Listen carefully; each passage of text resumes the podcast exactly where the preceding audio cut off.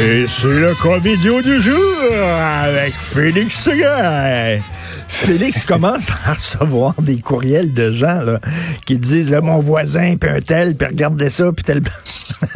oui, oui, on a créé un monstre, euh, Richard, à cette, euh, à cette antenne, et puis euh, je reçois beaucoup de courriels, c'est sûr, à, propos de gens qui qui font partie de l'entourage de d'autres personnes, et celles-ci veulent les dénoncer. Spécifions que c'est pas mal plus l'idiotie des gens qui ont un certain réseau d'influence que l'on dénonce et non pas notre voisin ben dans cette chronique-là. Sinon, on n'aurait pas fini parce que il y a assez, comment dire, de gens qui ne réfléchissent pas euh, à ce qui se passe en termes sanitaires présentement pour en faire un roman, mais concentrons-nous sur ceux qui se, disons, ceux qui rivalisent d'audace oui. euh, pour manquer d'intelligence, en commencer par cette personne euh, qui prenait un vol, cette couple qui prenait un vol de la Californie à Hawaï. Il s'agit de mes deux covidios du jour, du jour et on les trouve à l'international aujourd'hui, ne reculant devant rien, Richard, pour trouver l'idiotie. C'est euh, Wesley euh, Moribay et Courtney Peterson qui ont été arrêtés euh, dimanche à Hawaï. Et les accusations déposées contre eux, c'est euh, finalement de la négligence criminelle. En tout cas, c'est reckless endangering. C'est l'équivalent de la négligence criminelle parce que, euh, tu vois, ils, ils, sont passés à travers des tests obligatoires euh, tests à la COVID-19 à l'aéroport de San Francisco et ils étaient euh, ils étaient en passe de, de s'embarquer pour un vol vers Hawaï. Les deux ont testé positif à la COVID-19. Alors les officiels les ont escortés jusqu'à la station de quarantaine. Puis là, ils leur ont dit, ben, euh, on est vraiment désolé, vous allez, vous allez devoir manquer votre avion parce que là, vous devez vous mettre en quarantaine. Vous avez la COVID-19. Ils ont fait quoi? Ils se sont arrangés pour euh, se défiler de cette, euh, cette unité de quarantaine-là à l'aéroport et se rendre en douce à la porte d'embarquement. Ben non. Et ils ont quand même décidé de prendre le vol de United Airlines. Euh, ils sont pas montés. Ils sont, ils sont pas montés dans l'avion? Oui, monsieur. Ils ont été, ils ont été arrêtés à, à l'aéroport Liu à, à Hawaï. Euh, selon ce que NBC rapporte, euh, ils étaient avec leur enfant de 4 ans et puis euh, ben, ils ont été arrêtés parce qu'ils ont fait le trajet. Alors, et là, tu vois ce qui en découle, la, la, la protection de l'équivalent de la protection de la jeunesse californienne a été avertie. De l'incident, puis, puis, puis voilà. Écoute, ils savaient qu'il y avait la COVID et ils voulaient entrer dans un avion pour un, long vol. ça n'a aucun bon sens. C'est eux autres qui se foutent totalement des autres. Là ça marche pas pantoute, hein? Ben, Alors, c'est ça, c'est ça. Hey, écoute, euh, penses-tu qu'on a un, penses-tu qu'on a un gagnant cette semaine? Ah, ah ouais donc, toi, je sais pas, ils, étaient tous plus euh, plus idiots les uns que les autres, donc je sais pas, c'est quel le ben, gagnant cette semaine? Écoute, il y a une partie, toi? Il y a une partie Nostradamus en moi parce qu'avoir su qu'on qu'on avait, qu'on aurait eu une telle semaine d'ineptie de la part des Covidios. Mon Dieu, j'aurais pas pu choisir mieux pour commencer cette chronique-là, mais c'est vraiment Maxime Ouimet qui remporte cette semaine la palme, l'ancien policier de Laval, le policier Richard du peuple, du peuple, qui a été accusé d'harcèlement envers deux journalistes, deux choses que tu fais pas dans la vie. Prends-toi-en pas à ceux qui tiennent le crayon, puis idéalement, prends-toi-en pas non plus à la classe politique. Puis sais-tu quoi? Prends-toi-en pas à personne. À personne? Hein? Dans un monde idéal, alors lui, juste rappeler que le policier du peuple a été arrêté cette semaine pour avoir harcelé les journalistes Yves Poirier euh, et euh, Tristan Péloquin de la presse. Yves Poirier à TVA, Tristan Péloquin à la presse.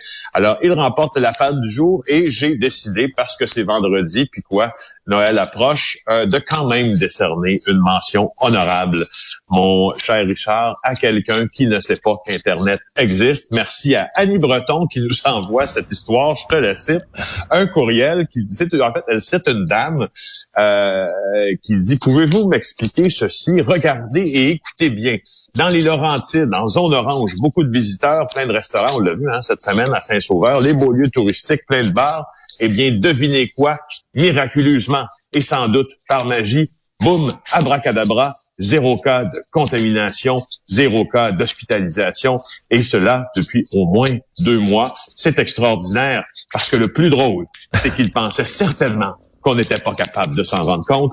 Alors, l'écoutant que mon courage euh, et euh, mon doigté euh, sur mon clavier d'ordinateur, j'ai tapé les résultats des tests et des hospitalisations et des cas de COVID dans les Laurentides. Et sais-tu quoi? Internet existe depuis quelques semaines. tu peux trouver ça sur le site euh, de québec.ca. Ben, il y a à peu près à chaque jour, là, depuis, je revérifie, le 6 décembre, entre 75, disons, euh, et 90 cas de nouveaux cas, 90 nouveaux cas de COVID par jour dans les Laurentides. Alors, abracadabra, Richard, j'ai trouvé la donnée en allant sur Internet. C'est ah, fou. je me suis... Attends, mais là, tu as fait tes recherches? ouais. Comme on dit. Fait mes recherches. J'ai fait mes recherches. Et puis euh, voilà, ben, finalement, on n'était pas capable de s'en rendre compte. Pourquoi, disait-elle? Probablement parce qu'on n'est pas branché à Internet hmm. ou parce qu'on veut pas se brancher. Donc, mention honorable pour madame. Écoute, on est dans mauvaise business. Je pense qu'on devrait s'en aller dans porn. T'as vu la maison, le château, toi, d'un des propriétaires de Pornhub? C'est un peu ostentatoire, hein? Et eh comme, euh, immeuble dans euh, Quartier-Ville, c'est près du bois de Saraguet. Euh, si vous voulez un référent plus clair, là, c'était là où euh, la mafia avait élu domicile il y a une vingtaine d'années, des rues Antoine Berthelet, avec le bois de Saraguet, c'est très beau au nord de Montréal. ben c'est ça. Il y a un des grands patrons de Pornhub, rapporte Jean-Louis Fortin de notre bureau d'enquête, et Éric Aubin, Stéphane Allery, qui s'est acheté ou qui se fait construire plutôt un véritable manoir Ferras Antoun a acheté, évidemment, sans hypothèque. Ça, je sais pas, Richard, achètes-tu sans hypothèque? Euh, sans hypothèque. deux terrains, deux terrains contigus, donc collés ensemble, si tu veux, là, sur, euh, sur l'avenue Jean Bourdon, euh, pour 2,3 millions de dollars. Ça, c'est juste le terrain, hein? Juste te dire, il a pas acheté, tu sais, ça c'est c'est le terrain qui a coûté ça, c'est pas la maison qui a coûté ça.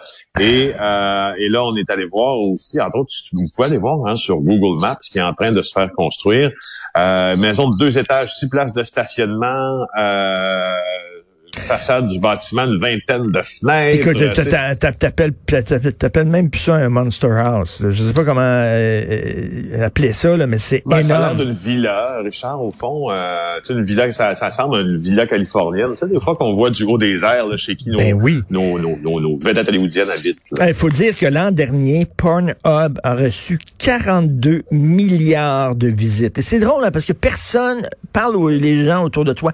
Personne ne regarde ça des sites porno. Personne, mais il y a eu 42 milliards de visites. Je me demande qui va là, parce que moi, j'en connais pas tout le monde dit, est-ce que tu vas? Non, jamais, jamais je regarde la porno, jamais.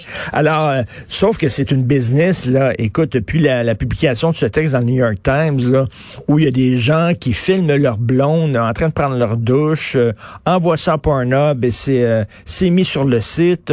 Si tu as des vidéos de ton ex tout nu, tu peux envoyer ça à Pornhub pour te venger. Ils vont le poster. Il y a même des vidéos juvéniles. À un moment donné, un peu partout à travers le monde, les gens demandent, que c'est correct, les sites porno, là, si c'est entre adultes consentants?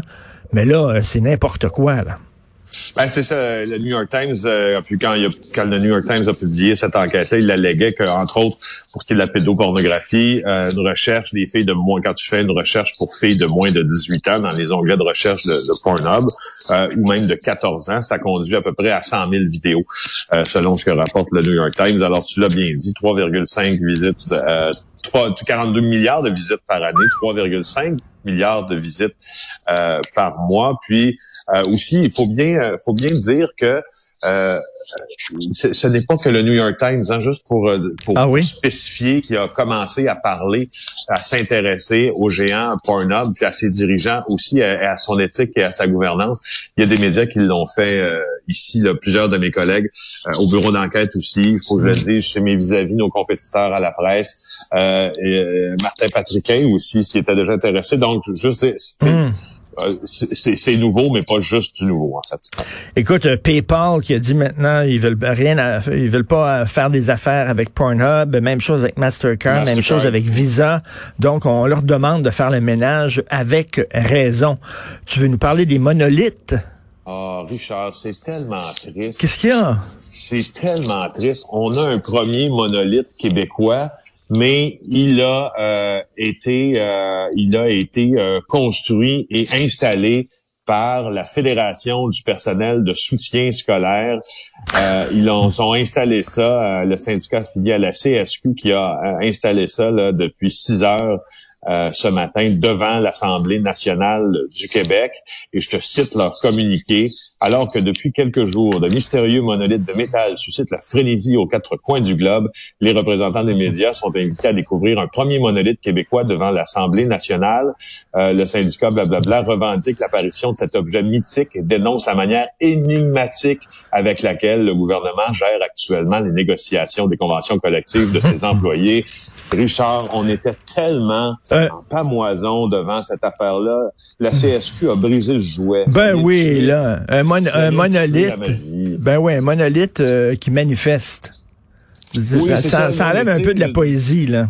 Non, non, mais c'est parce que les monolithes qui ont été d'abord installés dans le désert de l'Utah, puis je pense qu'après c'est en Ukraine, n'est-ce pas qu'il y en avait où en, enfin il y en a eu un euh, euh, au Canada aussi, euh, je pense près au Manitoba. C'était c'était en fait c'était en fait de l'art selon moi là, ben oui. ce que j'en comprends. Puis ben là quand tu quand tu ramasses euh, cette affaire là pour euh, pour une bizarre d'allégorie syndicale, je te dirais, puis j'en ai rien. Tu sais, je suis pas sur le fond là, je suis pas sur les revendications là qui sont sûrement euh, qui sont sûrement très louables. Je suis sur la manière. Tu sais, c'est pas c'est comme, tu sais, je veux dire, ben, c'est comme hacker un peu, si ben tu veux quelque chose qui était super cool, tu sais, super bon enfant, puis ça, ça devient moins. Alors, euh. écoute, une histoire euh, beaucoup plus triste. Là, la, la, la, cette jeune femme là, qui a tué à coups de couteau euh, son, son, sa jeune fillette, là, tu lis l'histoire de sa vie, là, mais vraiment, elle passait d'une famille d'accueil à une autre. Elle a été abusée, ça a l'air à répétition, elle est tombée dans la drogue, toxicomane. Elle ne voulait pas que sa fille vive la même chose qu'elle. C'est vraiment d'une tristesse. Là. Je veux pas justifier, bien sûr, ses actes et pardonner, mais tu sais, il y a des vies, des fois, là. Bon non, je sais. Je, me suis coupé un peu même de ces articles-là. Oui. Je, c'est des articles qui m'ont fait mal à lire. As-tu vu, notamment, je voyais passer euh, aux nouvelles euh, les images de, de l'endroit où elle est allée demeurer, cette jeune fille-là de Québec, quelques, quelques jours avant, justement, de euh, de, de, de, de, tuer sa fille. Euh, elle demeurait chez un ami. C'est un ami qui vit dans un, logement, dans un état de décrépitude. C'est, euh, c'était presque une situation d'indigence qu'elle vivait. C'est c'est euh, d'une tristesse. Il y, a, de la misère là. On, on, peut pas imaginer la misère de certaines personnes, une multipoquée. Puis là, ce qu'elle a fait, ça n'a aucun sens. Donc euh, extrêmement triste. Écoute, Félix, moi là, vraiment là, c'est un cadeau de te parler tous les jours. Vraiment, c'est mon cadeau de 2020. Merci. Puis on continue. ça plaisir. On continue bien sûr euh, la course au cas vidéo. J'imagine la semaine prochaine. Parce que y a, y a, tu vas découvrir une nouvelle talle, j'en suis sûr. Bon week-end, Félix Séguin. Salut, Félix Séguin du bureau d'enquête.